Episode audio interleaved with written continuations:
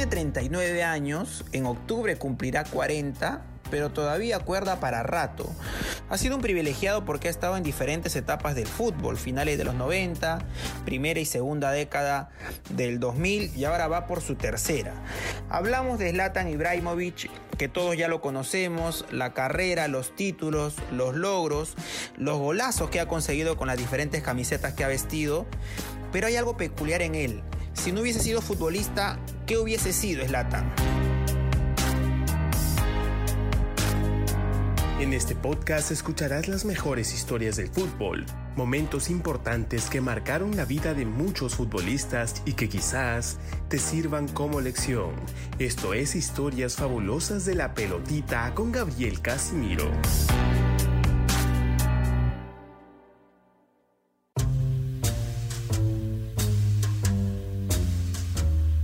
Taekwondo, su otra pasión, el deporte de la patada, como se le conoce también, y por el que muchos incluso han estudiado algunos goles que ha marcado Ibra y que tienen que ver con algunas patadas de este deporte. Sucede que de los 14 a los 17 años, Slatan estuvo en Malmo, la ciudad donde nació, y en el club de la ciudad donde debutó, tres años estudiando en una academia de Taekwondo Llegó incluso a ser cinturón negro. No hablamos de un deportista aficionado. Él prácticamente se estaba dedicando a este deporte. Ocurre que luego conoce pues a un entrenador que le consigue la prueba en el club Malmo y ya luego hace la carrera que conocemos.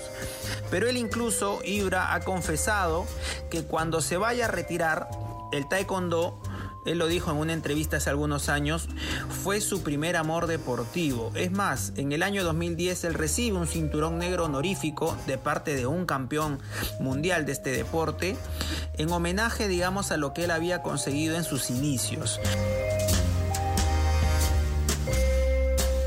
Y él ya lo dijo, cuando se vaya a retirar, obviamente no le ha puesto la fecha, pero él ha confesado de que le gustaría dedicarse incluso a ser una especie de manager del taekwondo ir a diferentes partes del mundo, reclutar jóvenes y organizar peleas que puedan ser televisadas y que puedan captar la atención, por supuesto, del público en general por este deporte que está un poquito abandonado y que no es tan mediático seguramente como otros.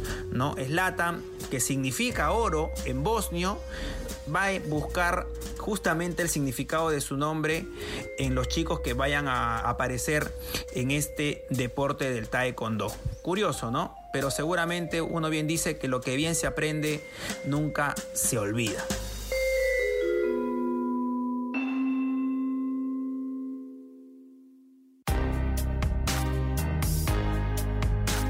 Gracias por escucharnos.